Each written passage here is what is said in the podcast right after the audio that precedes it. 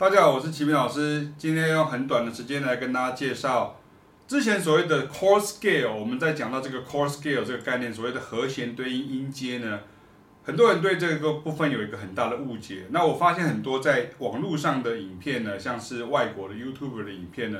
他们在讲解这个部分的时候呢，其实会有一点点太过于进阶，也就是说，他们会将呃这个。Chord scale 这个事情跟所谓的 modal jazz 或是所谓的 modal music 这些有两个事情常会讲在一起。可是我觉得，其实 chord scale 一开始所设计的这个目的呢，啊，其实是在调性音乐里面。然后，如果你今天是在 modal，也是所谓的调式音乐里面呢，这个时候调式音乐、调式爵士或者是调式的这些流行音乐，像 funk 音乐里面或者很多 fusion 的音乐，甚至像是巴西音乐里面的，像是那个 bio 的这个音乐里面，它就是这个 modal 的。像这样的时候，你应该要把这两个分开起来讲才对。这是第一件事情。第二件事情是，很多人在认识这个调式的时候，他就会说，因为大家都以为像是因为在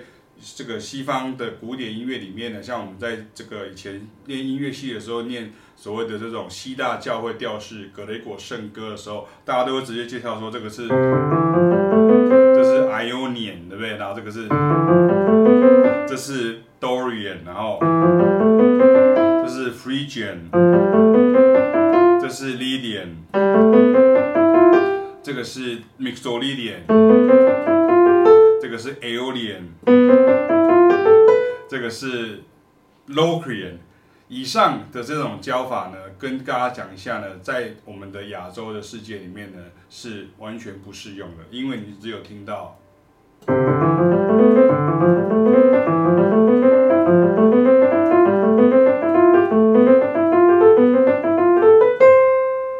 对于亚洲人来讲，对于华人来讲，对不起，你听到的只有 C 大调，因为你从头到尾没有建构调式的概念。所以你自然而然就没有办法理解为什么西方人会用调式的想法去想。调式的设计一开始只是为了要所谓的 core scale 的概念，其实只是为了要去跟原来他们所习惯、他们的文化里面有了这样的一个所谓 Ionian、Dorian、Phrygian 去做一个对照。二方面当然也是是指说，如果说你在第二个和弦、第三个和弦、第四个和弦的时候，你可以去使用。所以大家会讲说，比如说在 C major seven 里面，你可以用 Ionian。在 D minor seven 里面你会用 Dorian，在 E minor seven 里面你会用 Phrygian，你在 F major seven 你会用 Lydian，我都念过一遍了。你在你的 G 呃 seven 里面你会用 Mixo G Mixo Lydian，然后在 A minor 里面你会用 A Aeolian，在 B minor seven flat five 里面你会用 B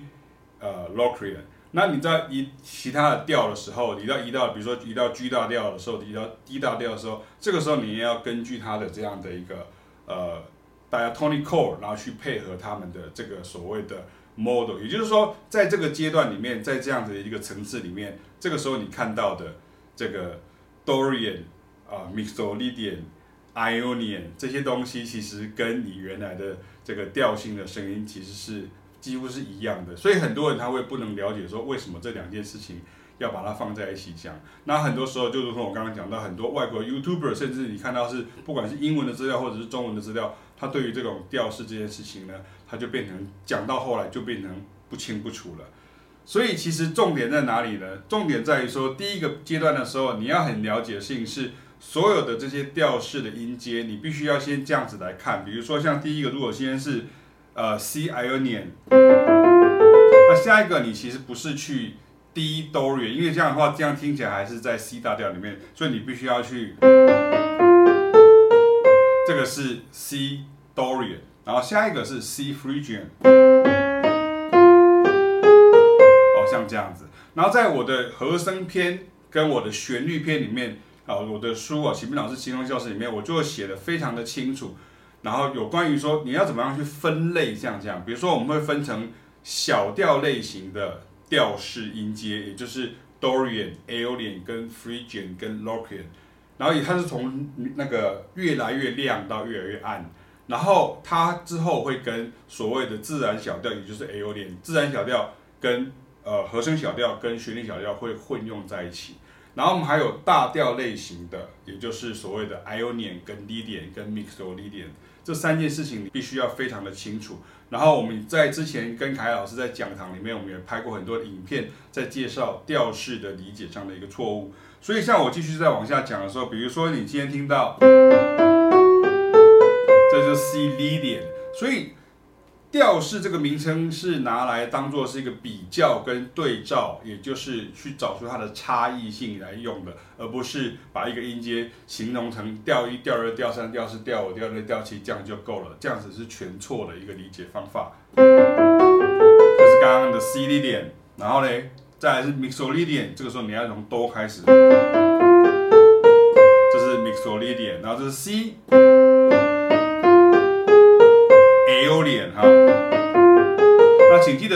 师刚刚所说的，你要去分辨小调类型的调式音阶跟大调类型的调式音阶，这个时候你才会在等一下的这个第二个阶段当中，你才可以了解说它到底是什么原因。那最后一个就是像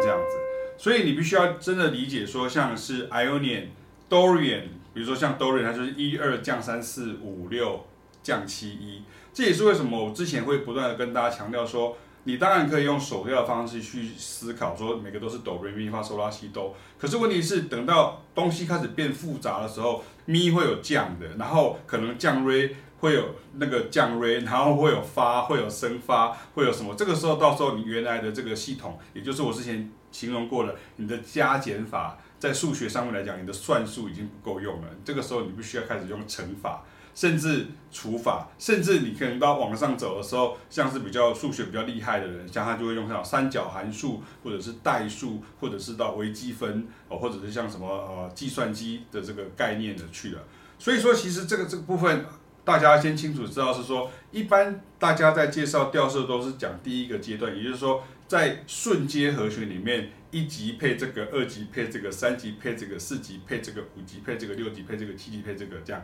那其实这样子是远远不够的。那大家都以为看到这边的时候，因为你看到很多什么里安、什么里安、什么里安哈，韦礼安、韦礼安、韦礼安这样哈，还有里安、多里安、弗里吉安，什么里安、里安、里安、里安，然后你就就是乱掉了。需要先破除的迷思：一、调式不是一个大调音阶不同位置开始算就好；二、你必须要记得不同调式的不同音程差异，也就是上面显示的阿拉伯数字；三、你当然要练习熟悉不同音高当做根音的调式音阶。接下来要跟大家讲的重点是在哪里？其实最重要的事情，其实是其实所谓的 core scale，它最重要的部分，其实是在处理所谓的附属和弦。当然，它还有其他部分，像是我在之前用 Coltrane 的 John Coltrane 的 I Love You 来跟大家介绍所谓的 subdominant minor 的和弦的时候，经常使用的 core scale 里面，它就已经分成了三四种不同的样子。然后，如果你今天是在呃。附属和弦里面，好，这是我今天要跟大家介绍的。你可以很快的去得到为什么这些和弦里面会有一些升升降降啦、汤汤水水像这样的部分。这个时候，请看老师来解释，你很快就明白了。不要再去跟其他的方法来比较，为什么呢？因为这个地方是这个很多人他有众说纷纭的，因为很多人他会一个音阶他会取这个名字，他会取这个名字，他会取这个名字，所以很多人取成不同的名字。好，很多人会把水饺，然后变成煎饺，然后变成锅贴。那很多人会把这个脚踏车讲成自行车。那这个时候你就以为这两个是不同的东西，它其实是同一个东西。所以你应该要先抛开名字的限制，你应该先知道说到底老师今天要讲的，先跟大家介绍说附属和弦里面所谓的 chord scale 和弦对应音阶，它是一个怎么样的一个姿态。这个时候后面才去讨论到所谓的。呃，旋律小调以及它的这个相关的这个调式，和声小调以及它相关的调式，我觉得大部分来讲的话，像讲这个部分已经非常的困难了，太困难了。很多人大家已经超越了这个对于流行音乐的这样的一个和声的感觉，甚至古典音乐的感觉，所以无怪乎大家觉得爵士乐很难。OK，现在我们来看一下，如果你今天刚刚前面第一个阶段已经搞清楚的时候，这个时候你就知道说。呃，我们知道，我们第在第一个和哦，第一音阶里面，我们在第一个 C major seven 里面，我们有这个和弦，然后再来是 D minor seven，然后再来是 E minor seven，然后再来是 F major seven，然后在 G seven，在 A minor seven，在 B minus seven flat five，在这边我就很快岔题跟大家讲，你看像 B minus seven flat five 这个和弦，它几乎是没有用在 C 大调里面的。也就是说，这个和弦虽然它是西瑞发拉，可是其实大部分的 minus seven flat five 它都是跟另外一个属和弦结合在一起的。也就是我在和声篇里跟大家提到的，你必须要去做到所谓的属和弦跟它的相关二 minus seven 或者是 minus seven flat five。所以没有在几乎你没有办法在 C 大调里面去直接去使用 B minor seven flat five，也就是所谓的 Locrian 这样的。所以刚刚前面讲了一二三四五六七，这个我就不再写下来了，因为你会觉得好像非常的呃讨厌，你要一直重复去写很多的这个英文这样哈。其实他们是意大利文。好，可是问题是现在是，如果你今天是在 C 大调里面的时候，你看这个时候你的第一个。主要的和弦这个 G 哈，其实我应该写在前面，可是它其实是这样子的哈。我把我现在把它倒过来写，就是在 C 大调里面你会有 G7，也就是所谓的属和弦。那这个属和弦因为它是最重要的属和弦，所以它就是叫做主要的属和弦，就是 primary dominant 哈。然后第二个，其实你看在这个地方，很多时候我们都只有学到黑色，我们没有学到绿色，所以你没有学到绿色的时候，我们很多时候就没有办法介绍到所谓的和弦对应音阶了。所以你看，像现在这个，如果我们这个 D minor seven 的时候，我们也用一个，它的根音还是在这个 A seven 啊，也就是所谓的 A C 大调里面。那这个时候，它就它就变成是像这样子，拉嗦发咪瑞。所以这个地方就会有一个升哆，然后这个地方再往下走的时候，你看它的这个结，它的结构是一样的。你看这个是一个 B seven，也就是西拉嗦发咪，也就是在每一个不是主要的。和弦以外的，像二级、三级、四级、五级、六级、七级，好，我们都给它装上一个强化它的存在性的附属和弦。附属和弦的影片，老师已经以前也拍过了，在直播里面也拍过了，所以我就直接不再的赘述了，这大家可以直接回去看哈。然后我会把连接写在下面，然后这个 B seven 到了 E minor seven 就长成像这样子，然后下一个就变成是 C seven，C seven 就是变成是这样子。所以你看，在 C major seven 跟 C seven 之间，这个就是哆咪嗦西，这个就是哆咪嗦降西。当你看到一个小七的时候，好，它就是指的是这个 minor seven 的意思，就是说它不是真的是，你看到一个小七的时候，它意思是说从根音到这个七音是一个小七度。那这个时候你不用每个都要一直往往往由一往上算，由一往上算，这样太慢了。你每一次。要从一楼爬到八十五楼，一楼爬到八十楼，一楼爬到八十楼，再爬到什么时候？所以这个东西你要很快的、慢慢的把它建构起来。借由实际上老师在教课的时候的操作，你就会把这些曲子练起来。在不同调性的曲子里面操作，你也会知道。所以接下来这个是 D seven 哈，今天只是讲一个概论。实际上在上课的时候，我们光是可能是一个一个或两个的这个附属和弦，我们可能就会讨论。或是我们要练习很长的时间，所以我先讲一个概念，大家会比较清楚。因为今天的重点是附属和弦里面的和弦对应音阶，也就是 secondary dominant chord 的 chord scale，好，这个很重要。那它跟 model 其实没有很明显的关系，它只是拿来做对比用的。我再三强调，所以最后这个是叫做 E7。E seven 到 A minor seven，所以你看一二三四五，像这个地方这个叫做主要属和弦，然后这个地方就叫叫做 S E C 哈，我就直接写简称 secondary dominant。那你说为什么老师这个七级没有呢？之前有讲过了，我还是跟大家就是不厌其烦再讲一遍了。为什么呢？因为你如果这个地方是西哆瑞咪升发，这个升发升 F seven 的时候，这个升 F seven 它的贝斯的声音已经超出了这个调性以外。然后第二个，这个和弦本身是一个很 weak、很很弱的一个和弦，所以我们在这边我们并没有这个七级的属和弦，所以我们有六级的属和弦、五级的属和弦、四级的属和弦、三级的属和弦、二级的属和弦。那很多人在台湾在学习的时候呢，或者是在华文地区在学习的时候，经常会误会一件事情，说 OK，所以这样子叫转调，这样叫转调，这样叫转调，这样叫转调，这样转调，我们没有转调。我们没有转调，我们只是暂时性的，好像感觉上好像去了一个小调还是什么，它是没有真的转，它还是在这个调性内。所以各位，绿色还是在调性里面，你要知道很重要的事情。可是呢，因为它会出现，比如说像在 A seven 它会出现升哆，B seven 会出现的升瑞跟升发，那 C seven 会出现的降 B 啊降 B，然后 D seven 会出现升发，E seven 会出现升收。所以附属和弦的实用上的的练习，对我们来讲的话，就是比如说你在编曲的时候，或是在写歌的时候，你在创作和弦的时候，这个时候你就不会老是只有用黑色这边，你还会用到绿色这边。也就是说，你的旋律可以是单单纯纯的 C 大调的旋律，可是你的和弦却可以运用这些东西去做一些更改，然后造成一些和弦上的浮动。往上升或是往下降这种感觉，这个在我的课里面都会提到。好，那接下来就要跟大家提到说，这是最重要的部分，这这篇影片，也就是这部影片最重要的部分，也就是要跟大家讲到说，所谓的附属和弦的 chord scale 到底是什么？其实非常的简单哦。这个方法其实就是 Berkeley 的方法啊，Berkeley 方法他就把这个东西解释得很清楚，这样。那至于说好不好用，那是我们另外会再跟大家讲。好，这个时候你会看到，如果是这个时候，我们这个部分我们就不用写，因为手拉西哆瑞咪发，如果是像这样的话，如果是它就是手西瑞发，请注意我的顺序，我们拍成影片就是要看到顺序，所以手西瑞发，然后拉哆咪，手西瑞发拉哆咪，所以你会看到是这样子，是一三五七，然后这个就是二四六。那如果你今天把拉哆咪放在这边，变成是索西瑞发拉哆咪，也就变成是和弦这样看的时候，就变成是一三五七九十一十三，OK。然后如果你是一二三四五六七的时候，指的是音阶，所以和弦就等于音阶，音阶就等于和弦，这是 chord scale 的一个最重要的一个概念。这个时候你就要知道说，垂直的看是这样子，横下来躺下来看之后，然后这样子，它变成是怎么样子？所以你看，像这样的话，这个就是九，然后这个是十一，这是十三。先不要去想，我刚刚跟大家讲到，先不要去看呃其他的这些影片或是文章，或者讲到说哦什么什么什么可以用，什么什么不能用，这样那太复杂了哈，就是太复杂。很多时候讲这个东西的时候，都会讲到太复杂。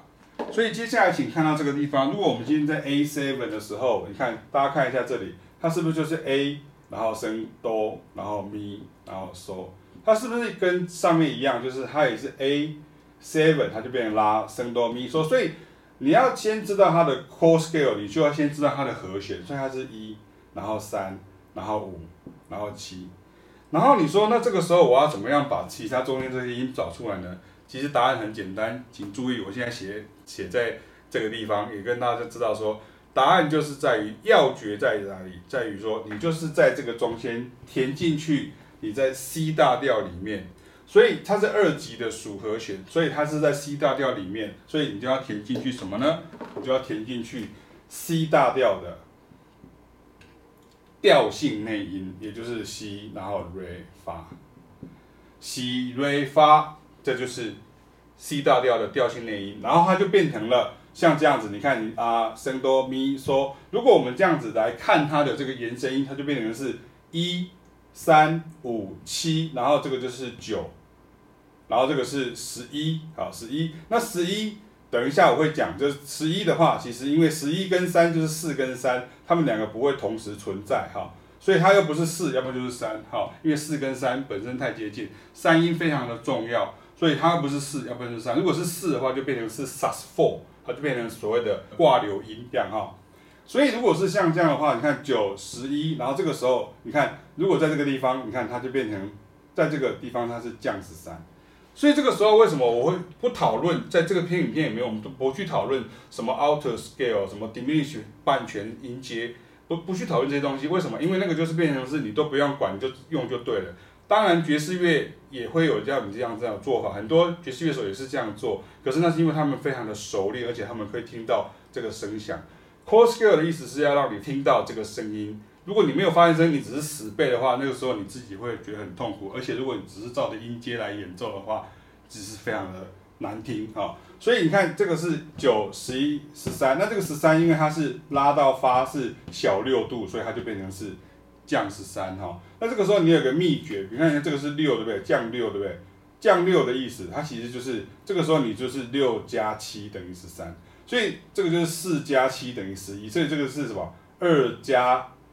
七等于九，这样哈。所以你看像这样子出现，就是拉西升哆瑞咪发嗦。所以这个时候，如果你今天在，如果，拿这个。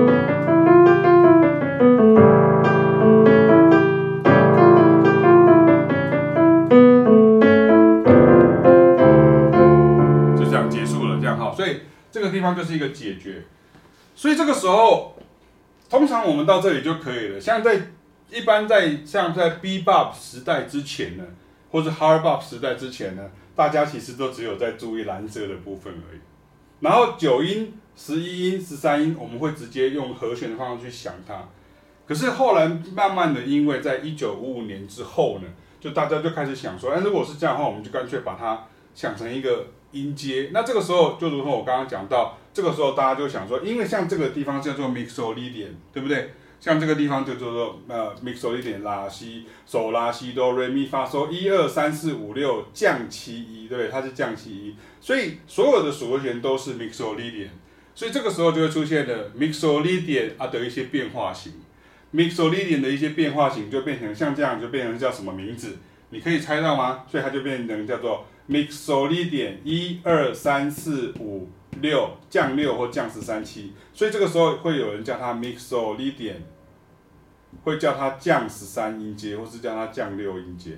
光光是这个就两个名字。好，好，那我今天不要再讲其他的名字，为什么？因为太多名字的话你会混淆。你先知道如何求得它的调性内音。然后如何求得它的 chord scale，这是一个最重要的事情，也是我以前我们的老师教我们的事情。然后，所以下一个，如果你到了 B7 的时候，我们这个在这里，好，所以下一个是 B7 的时候，你看，如果是这样的话，对应是一样，C，然后升 r 然后这个是升发，然后再来是拉，所以一样是一三五七，那我一样都把它写成降七，一三五七。所以接下来你怎么做呢？聪明的各位就知道很简单，那这个是 C 大调，所以 C，然后这个是哆，然后是升 r 然后这个是咪，然后这个是发，然后再来是嗦。所以你看像这样的话，你看它本来是一个九二二一二度，可是它现在 C 跟哆是小二，它是一个小二，所以它就变成降九。所以这个地方是一样是十一跟四，所以这个地方一样，它没有办法同时存在。好，所以接下来这个部分，它你看这个嗦。西到收，西到收，变成是什么？它变成是降十三，也就是降六音。所以这个音阶它就变成了一个名字。所以你不能只有算数学，你要真的听到这个声音。比如说你会听到，比如说，然后，然后，然后变成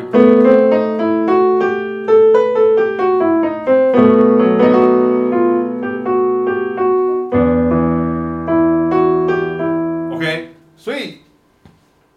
cosco。原来是为了要有一个效率的产物，结果后来因为它太方便之后，当每个人的想法又可以加上去不讲不同的名字之后，大家就乱掉了，所以后来你就变成死记了。Chord scales 的缺点：一、原本是效率的产物，但因为每人见解差异，多出太多不同名称；二、纯粹死记而没有先理解，会很痛苦。所以你看，像这样的话，是不是就变成了？如果根据刚刚的原则，它是不是就叫做 Mixolydian？好，叫做 Mixolydian。然后呢，叫什么呢？叫做降九降十三音阶，Mixolydian 降九降十三音阶。好，那当然也会有人讲它叫做 B 呃 HMP 呃 fifth below 啊，就是所谓的 harmonic minor 变成 E 呃和声小调音阶的第五个调式，就变成像这样。有人会这样讲，然后甚至他会有人讲是 Phrygian dominant 音阶。可是你先跳过去后面这两个字，你就记得。我们现在只讨论的事情是在附属和弦里面，我们都只讨论的是九跟十三这两件事情而已哈。所以你看，像这样的话就变成是 Mixolydian 降九降十三。所以你看，你现在知道说这个地方这个是 Mixolydian 降十三，这个是 Mixolydian 降九降十三。好，那我们现在看一下第四个。像如果是像这样子的时候，在 C seven 里面，它是不是就是哆咪嗦降西？所以怎么样子填入它的这个二四六？也就是所谓的九十一十三一样的，always 一样的，也就是哆瑞咪发嗦拉。所以你看哆瑞咪发嗦拉降西，也就是一二三四五六降西。如果你对乐器很熟悉的时候，这个时候你当然没有问题。可是你对乐器或者说不同的调会有一点问题的时候，这个时候，所以这个问题就见仁见智。有的人觉得这个很好用，有人就觉得这样不好用。可是对我来说，我是很客观的跟大家介绍。它的好用的地方跟不好用的地方在哪里？所以你看哆瑞咪发嗦拉降西，这个时候是不是就很简单？它就是所谓的 C mixolydian，C mixolydian。所以你看，如果你这个时候你又你你又把它跑回去说 C mixolydian 就是 F 大调的调五的时候，这个时候你不是很累吗？你这个时候不是反而就很麻烦，你反而就会变一直在各个不同的调那边换算来换算去，换算来换算去，好像你出国一样，你你带一个东西，比如说像我以前在比利时念书的时候，我们在。比利时有比利时法郎，在法国有法郎，法国法郎，然后在荷兰有荷兰盾，然后在德国有德国马克，然后这个时候你光是换钱就很麻烦。我刚好就遇到像这样的一个时期，那后来呢，就是因为大家在这个呃欧盟要开始之前，大家就统一把它做成一个欧元，好，这样就很清楚。所以这个在四级的属和弦它就是 mixolydian，然后在五级的属和弦呢，你看一样的问题，所以升发。然后拉哆，这个时候你看 Re，升发拉哆，所以借由这样子，你是不是也可以很快的把和弦记起来？OK，那像这样子的话，就是一样，我们就填入在这个调里面的调性内音哆咪发嗦拉西，你自己填填进去。所以这个是什么？啊，这个是咪，是咪。那这个时候是什么？这个是嗦。那这个是什么？西。所以。对于五级的属和弦来讲的话，它是不是也就是 D mixolydian？那我们知道这样的原因是什么？第一个是我们在演奏音阶的句型的时候，我们可以比较不会出错，这是第一件事情。所以这是为什么会有音阶的原因。第二个原因就是因为借由这样子的时候，你看像刚刚我们在这个地方的时候，我从四跟五放在一起讲，你看四的。四级的属和弦，它的九音就一定会是这个这个声音，就是九。然后这个发一样是四，它就十一四，然后就跳过去这样。然后这个拉就是十三，所以你看在四级的属和弦里面，它的九音是大九，然后它的十三音是大十三，这样是不是就不会乱掉了？OK，那所以在五级的属和弦的时候，你看它的九音是什么？也是大九，然后它的这个呃四一样跳过去哈。然后它的十三就是大十三啊，就是大十三度，所以 C，所以这个时候你在 C 大调里面，如果你常常看到 D seven 的时候，你常常看到 D seven 的时候，它要不是 D 九，要不然它就是 D 十三。好，当然会有一个什么 D 九升十一，D 十三升十一，那是以后再说。可是你会知道，在五级的属和弦的时候，它一定是 D 九或者是 D 十三，它几乎是这样，因为十三就包含了九。这样可以理解吗 Core scales 的优点：一、产生流畅的音阶式旋律；二、快速找到特征音与延伸音。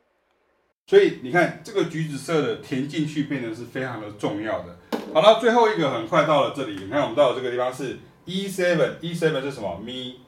升嗦西瑞。所以这个时候咪升嗦西瑞的时候，你看你这个时候你会发现说，你一样把它填进去，所以咪发。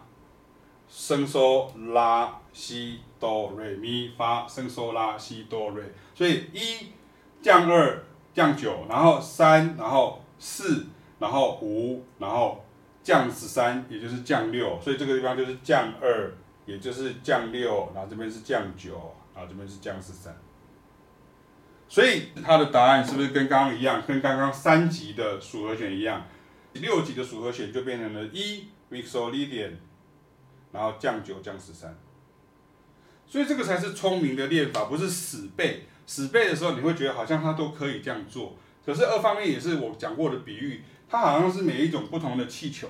那这个时候你要知道气球怎么折，怎么折才会折出来漂亮的一个形状。比如说很多折气球达人他就很厉害，他会折这些东西。那像我们不会，我们乱折，折起来就破掉了。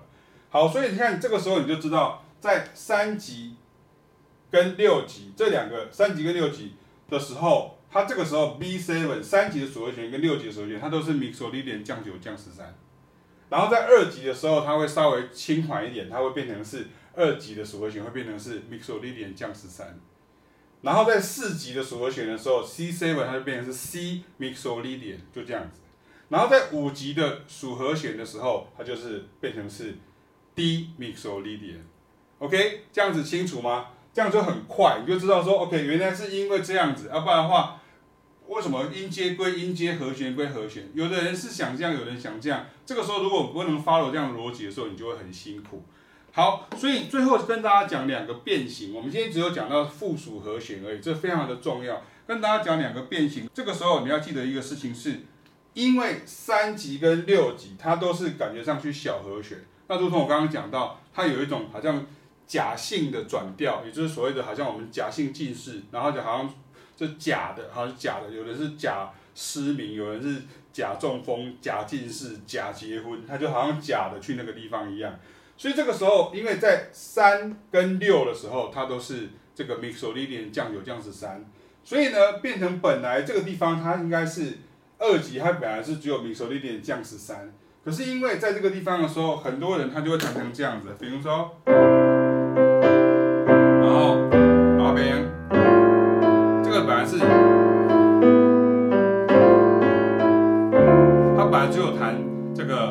E minor seven，然后 A seven，它就变成 A seven，然后变成降十三。所以我常常跟我的学生讲说，你要记得是，当你到小和弦的时候。降十三一定会是在那个属和弦里面，相信我，如果没有的话，我投给你这样哈，这一定是有一个降十三在里面。前面那个属和弦为什么？因为前面那个降十三就是后面的 D minor 的的三音的它的降三音在这里，所以也就是因为这样子的时候，变成在二级的属和弦里面的时候，这个时候大家就说，那不然的话，我干脆干脆就全部都是。三级、六级，包含连二级，我都用一样，所以他就听到这样。然后，我本来是还原 C，我现在也加上一个降 C，所以我就发现变成一个降 C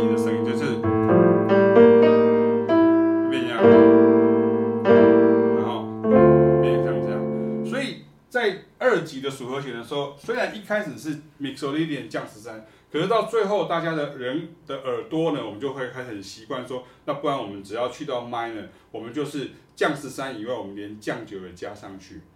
然后之后也会跟大家提到，其实之前有跟大家讲过说，其实像很多像是浪漫时代开始的这些古典的音乐家，比如像肖邦，他就是一个很知名的，他在每一个属属和弦上面，包含连主要的属和弦，他都直接加上了降九。因为你在这个主属和弦上面加上降九之后呢，它加上降九之后，它就会出现一个声音是这样，比如说，比如说这个，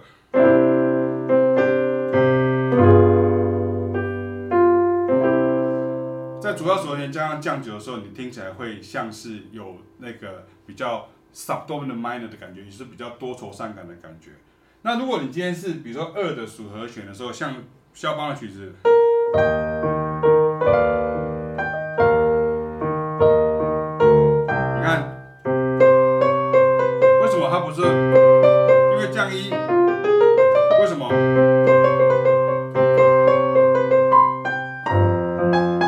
肖邦证明了我的推论，也就是肖邦证明了我的这个整理的方式，也就是说，他今天到二级的属和弦的时候，他到六级的属和弦的时候，他到三级属和弦的时候，他都会直接就用降九，然后跟降十三，这样子清楚吗？关于四跟五的部分的话，那其实大部分基基本上是没有什么太大的差别，可是你要先知道的是建构这个橘子色的概念，这个是非常非常重要的，所以。对我们来讲的时候，像这个降十三并不是 alter，像这个降十三降九并不是 alter，为什么？因为它其实是在这个 C 大调里面，所以这个时候你加 alter scale，那是指在另外的事情，就是说你故意在没有降九降十三的地方，你突然加了降九降十三，甚至是升十一，这个时候才叫做 alter，或者是你今天有降九降十三，然后加上了升九。然后，如果你又加上了升十一，这个才会变成是 alter。可是这部分我们先不讲，以免大家现在头脑就开始混乱起来，然后资讯量太大，你就膨胀就爆炸了，这样哈。所以大家要记得这个事情很重要。所以以上就跟大家介绍今天的重点是如何真的分辨清楚到底什么东西叫做 chord scale，什么东西叫做 mode，什么东西叫做呃和弦对应音阶，什么叫做调式。你以为的调式通常都只有解决在这个地方，可是其实最常出现的其实在这个地方，后面还会有像是 subdominant minor 的啊，或者 subdominant minor 就包含的 flat seven seven，也就是降七 seven，或者是以后会提到像是这个呃代理组合弦 sub five 的这个部分。那我们下次再跟大家讲。希望大家有任何的问题的话，那希望你能够来上课哈，因为其实我们在上课的时候才可以直接把这些曲子，把它这个和弦里面呢，能够把它表现出来。光是用来回这样子来私讯来问呢，或者是这个留言来问呢，是不够的，因为不知道怎么回答你，因为你得自己去测试，或者你会说啊，别人我看到别人怎样，那是别人的事。我现在只要跟你讲，我的学生凯雅老师的学生，我所教过的几千个学生，我们都是这样子教，这样子的话就会很清楚。然后我希望今天用这样的分享，让大家知道，所以最重要的是，你该怎么样把这些所谓的降九、降十三，或者所谓的九十三音，要怎么把它找出来，这个时候会让你清楚很多，而不是乱七八糟。OK，我们下次见，拜拜。